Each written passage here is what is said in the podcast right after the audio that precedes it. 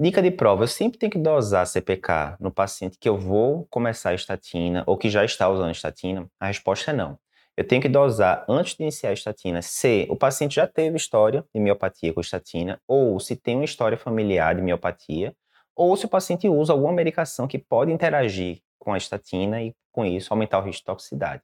Durante o uso, eu vou fazer se o paciente tiver sintomas de, de dor muscular ou sintomas musculares de forma geral, se você for aumentar a dose ou se você for associar alguma medicação nova que possa interagir com a estatina. Exemplo, anlodipino pode interagir com a simvastatina. Tirando isso, não é para ficar dosando CPK nem antes nem durante.